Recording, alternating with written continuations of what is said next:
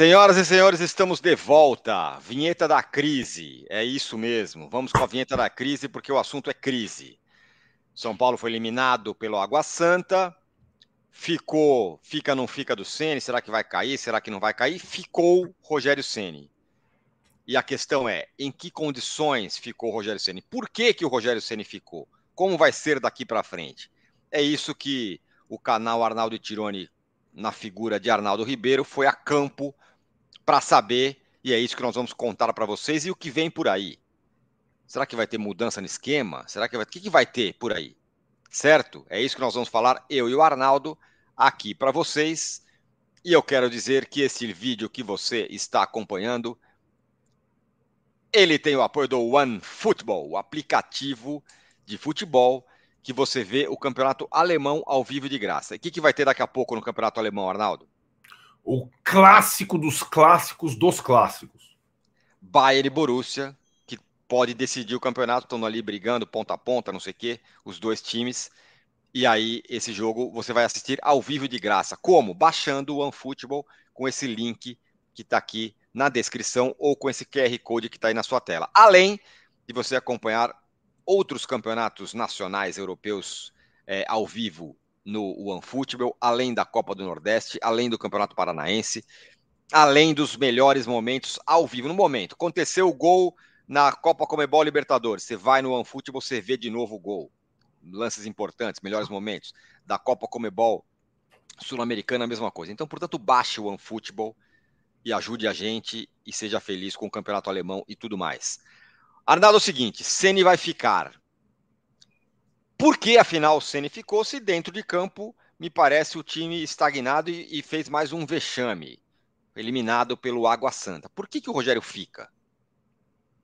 Bom, é, pergunta complexa.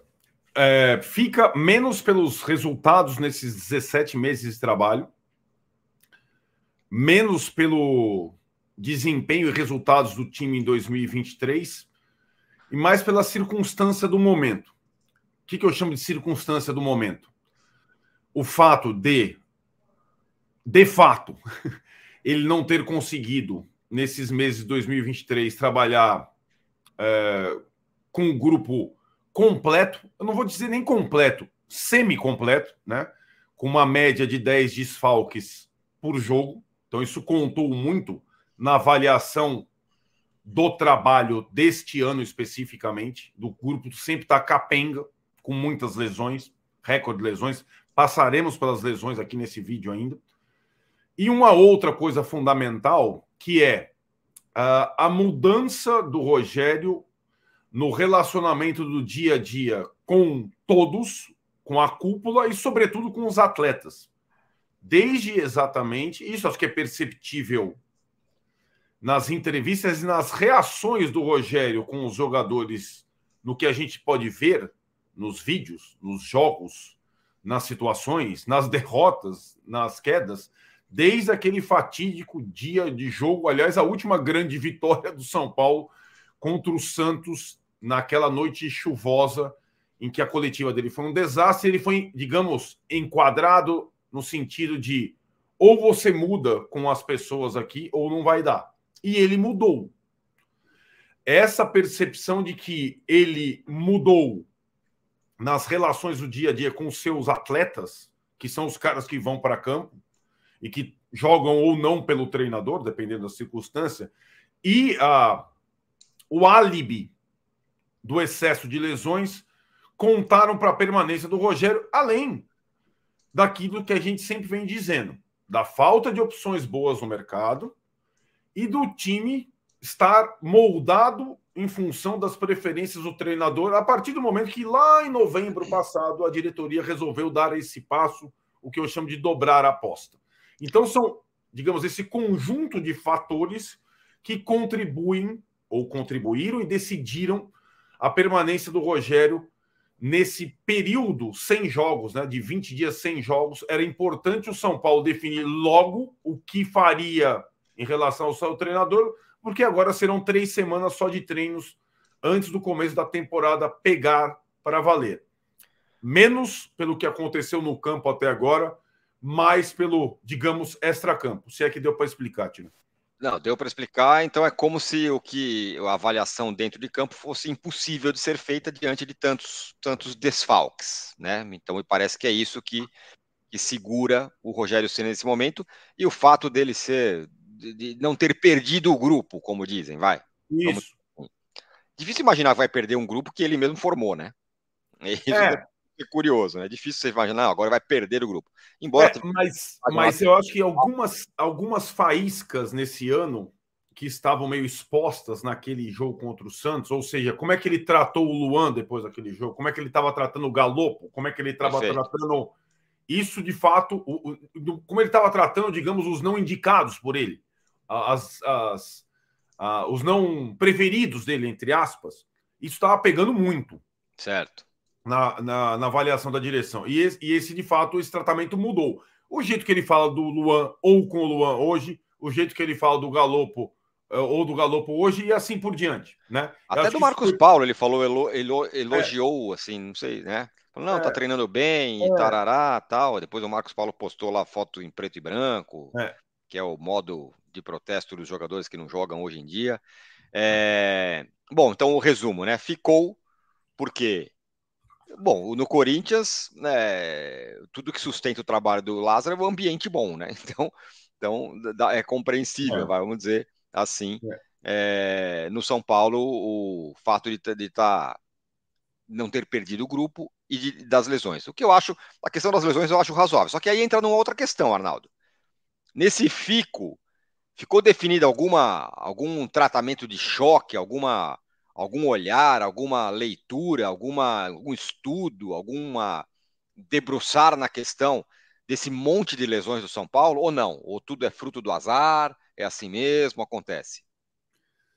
Ótima pergunta, porque, aliás, esse é um dos pontos do manifesto da torcida independente Amém. soltado na noite da terça-feira.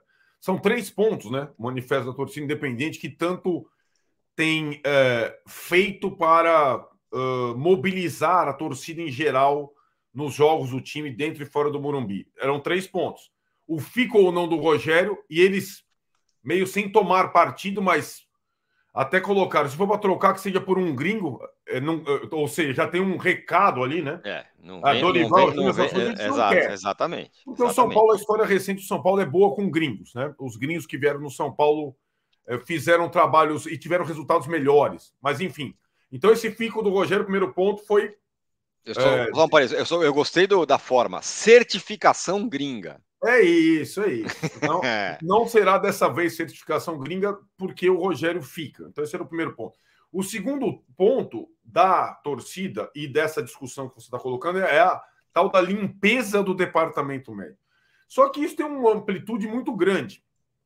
E o terceiro ponto, que está relacionado até no manifesto já que tem muito jogador machucado, vai ter que contratar alguns, porque o grupo não vai suportar as três competições. A gente vai chegar lá.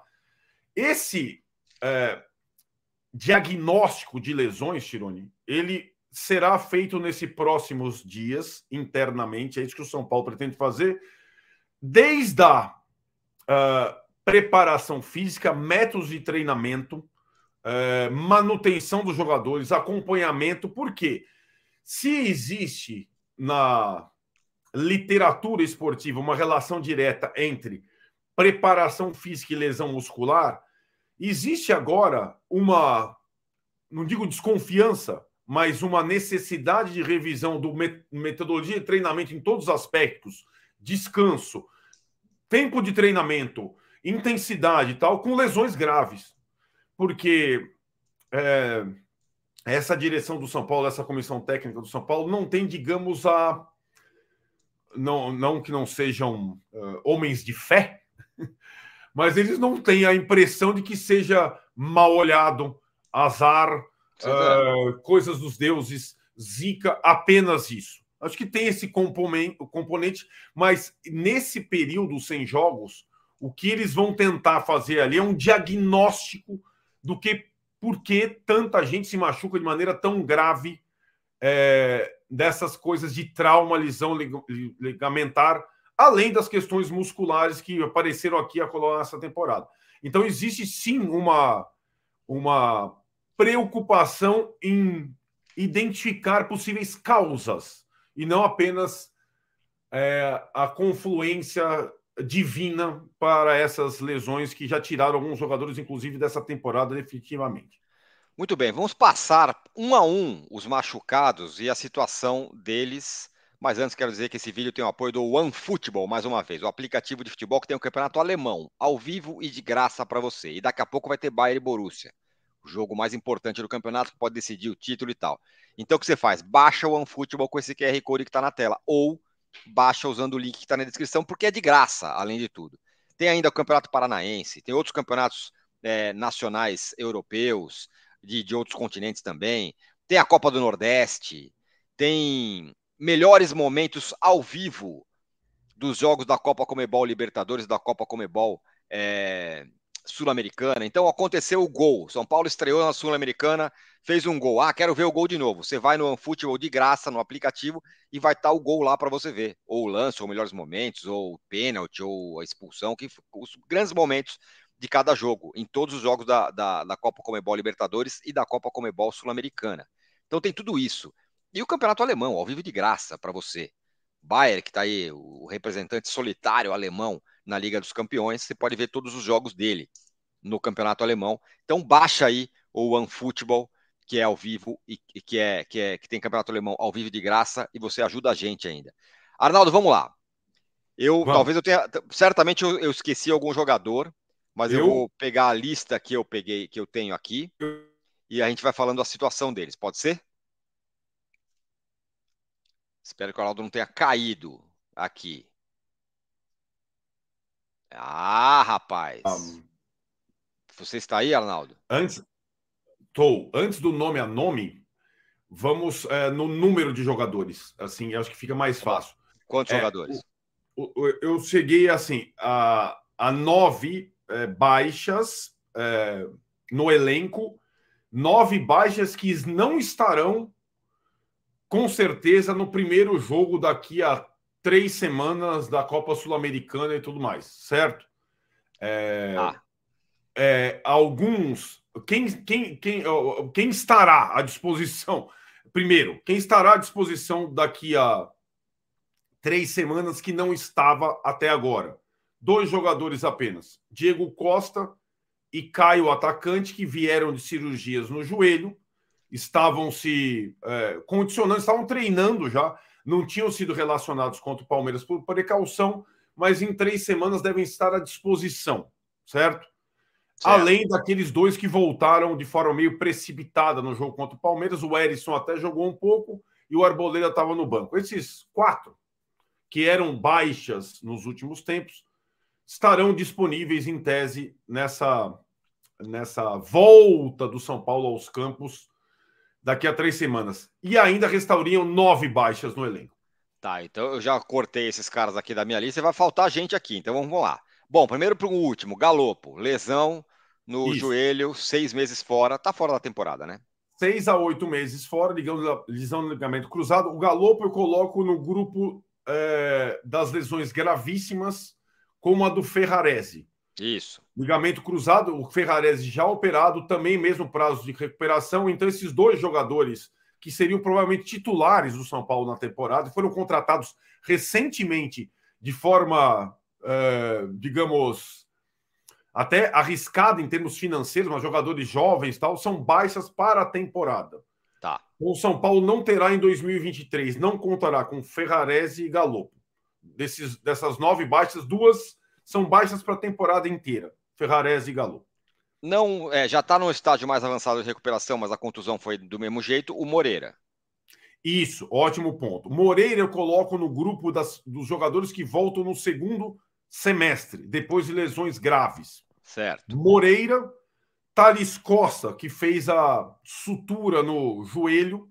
Esses dois jogadores voltam é, no segundo semestre com aquela parcimônia. A gente está vendo, acabamos de falar o caso do Diego Costa, do Caio.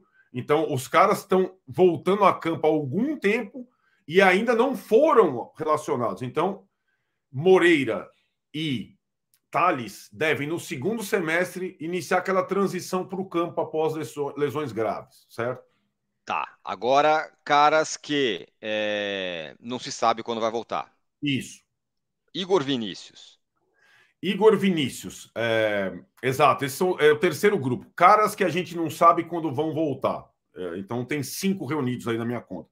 Igor Vinícius, pubalgia crônica. É, vai passar por cirurgia. É, fez um tratamento até agora, depois de sentir, para reduzir se eu posso explicar assim, o tempo de retorno pós-cirurgia, mas passará pela cirurgia. Pubalgia, cirurgia normalmente três meses de recuperação. Então você pode colocar o Igor Vinícius em tese nesse grupo de Moreira e Thaís Costa, tá. segundo semestre. Rafinha também está nesse grupo. Rafinha é o grupo que eu coloco da ponto de interrogação, junto com Caleri porque teve lesão grave no tornozelo, optou por não operar, não se recuperou até agora e vai tentar retornar depois dessas três semanas e tudo mais, mas não se sabe porque não conseguiu ainda treinar no campo. É, a lesão do Rafinha é, ela é diferente da lesão do Caleri, embora seja tornozelo. O Caleri, Tironi, ele iria jogar a semifinal se o São Paulo passasse. Agora, se ele tomasse um pisão, um carrinho, é tipo, sei lá, vai guardando as proporções tornozelo do Neymar. Não se saberia se ele conseguiria permanecer ou escapar da cirurgia. Então, Rafinha e, e Caleri é naquele limiar. Optaram por não operação, em tese vão voltar, e aí a ver como reagem a choques, é, coisas do que o treinamento simples treinamento não vai resolver completamente essa dúvida, certo? E aí eu coloco uma outra nesse grupo. O Wellington, que é tornozelo, vai passar por exames complementares e aí talvez tenham caso da cirurgia. O Wellington, a lesão do Wellington foi grave no tornozelo e depois vai acontecer a mesma situação com Caleri e Rafinha. É caso de operar ou não? Se operar o Wellington, talvez ele caia na situação dos mais graves e não volte mais na temporada lá na situação de Galopo e Ferrarese. Só isso. Quem mais? Faltou alguém? Faltou, faltaram dois jogadores. André Anders com a pubalgia crônica, mas acho que o São Paulo não conta, ele não conta, o impresso acaba no meio do ano. E Pedrinho, afastado pela acusação de violência doméstica e que não tem perspectiva de retorno. Você juntando esse pacote todo, são nove, e poucos deles, por isso que eu falo, com alguma perspectiva de voltar para o início do Brasileirão. Esse é retorno garantido. É, fora esse grupo que eu já falei, tirei desses nove, né? Que esse grupo que inclui Arboleda, Diego Costa, Caio e tudo mais, é, e Erison, que já voltou, é, para Sul-Americano e Brasileiro, para início de Sul-Americano e Brasileiro. Aí, contando então que começo do Brasileiro não vai ter, não deve ter caras voltando, vai ser isso aí, o que tem é isso aí. Chegamos a, a, a mais um ponto importante sobre esse fracasso do São Paulo no começo do ano, o tal do 4-2-4. O Rogério vai ter que mudar sem as peças que ele, todas que ele, que ele pode, e também porque o time não está funcionando? É, eu acho assim, eh, se você perguntar para mim, é, demorou, né? Para mim esse sistema não funcionou, é, não funcionou Nestor, não funcionou Luciano. É, as opções pelas pontas, né? Com a indefinição do Pedrinho, você perde a, o reserva da ponta, né? Porque o que ele começava com Rato e David, e quem cansasse antes ele lançava o Pedrinho, certo? As lesões nas laterais é, impedem, por exemplo, que o Caio Paulista seja aproveitado como ponta, que era uma possibilidade. Então, você vai reduzindo as suas possibilidades de 4-2-4, né? É, inclusive também a questão do Galopo, fora da temporada. E se você vê que já para Sul-Americana e Brasileiro você tem os retornos de Diego Costa e Arboleda e Alan Franco e Beraldo conseguindo jogar em sequência, acho que Beraldo acabou se firmando e Alan, Alan Franco acabou se firmando também, você tem quatro zagueiros, eu acho bem possível pelas características é, dos laterais alas sobreviventes, eu coloco assim. É, e pela agora quantidade de zagueiros que não existiu durante essa temporada ainda, e pela falência desse sistema tático que deu errado até contra os mais fracos, eu acho bem possível é, que o São Paulo inicie as suas próximas competições com linha de três zagueiros. Agora, é, é, isso não garante uma outra situação. É, o que fará o São Paulo com três competições simultâneas com menos nove jogadores? Mudando o sistema ou não, o São Paulo vai ter que ir ao mercado com menos nove. E vai? Vai, né? Vai, mas quando e com qual volúpia? Nesse momento, o que existe são as oportunidades de jogadores de times que disputaram o estadual e se destacaram, tipo Barleta no Corinthians. Né? Não é a janela europeia, a temporada europeia está no final, então a janela só abre no meio do ano. Então, essas oportunidades de recomposição de elenco são jogadores que se destacaram em campeonatos estaduais para reposição desses lesionados. É o que temos no momento. Ou aquela questão do mercado sul-americano, lembrando o seguinte: que São Paulo tem dois sul-americanos fora da temporada, Ferrarese e Galopo, e o limite de estrangeiros para brasileiro e sul-americano, sul-americana não tem, e para brasileiro aumentou. Sim. Então a possibilidade do São Paulo ir de novo ao mercado sul-americano existe. Muito bem. Só para finalizar, responda sim ou não. Essa história de mudança de sistema, alguém falou para o Ceni abandone o 4-2-4? Ou é, ou é só uma. Ele deve mudar porque não tem outra possibilidade? Eu mandei uma mensagem para ele no WhatsApp, ele não respondeu. não, tô brincando. É, é, é, eu acho que é, nossa divergência no G4, lá com a Marília Ruiz, ela, ela considera o Rogério um fast learner, cara que aprende rápido. Eu acho o oposto, acho ele um turrão e difícil convencimento. Mas assim como aconteceu no ano passado, mais ou menos na mesma época, depois de ter tomado pau do Palmeiras na final, pau do Flamengo no segundo jogo do Brasileiro, eu acho bem provável que nos campeonatos mais fortes ele adote a linha de três. O problema são as recaídas depois. Lembrando exatamente isso. Depois do jogo contra o Flamengo, segundo jogo do brasileiro, tomou Paula no Maracanã, ele adotou a linha de três e permaneceu um bom tempo com isso, fazendo um bom brasileiro, uma boa largada sul-americana. A ver. A, eu tenho a impressão que as coisas caminham para isso de novo, como aconteceu na temporada passada. Muito bem, ficamos por aqui, hein? Edição extraordinária. Voltamos a qualquer momento. Valeu, rapaziada. Zoom, garotos. Ó, vou, peraí, peraí, deixa eu pôr a vinheta final. Calma aí. Calma lá. Com vinheta. Tchau. Arnaldo Tirone online com você.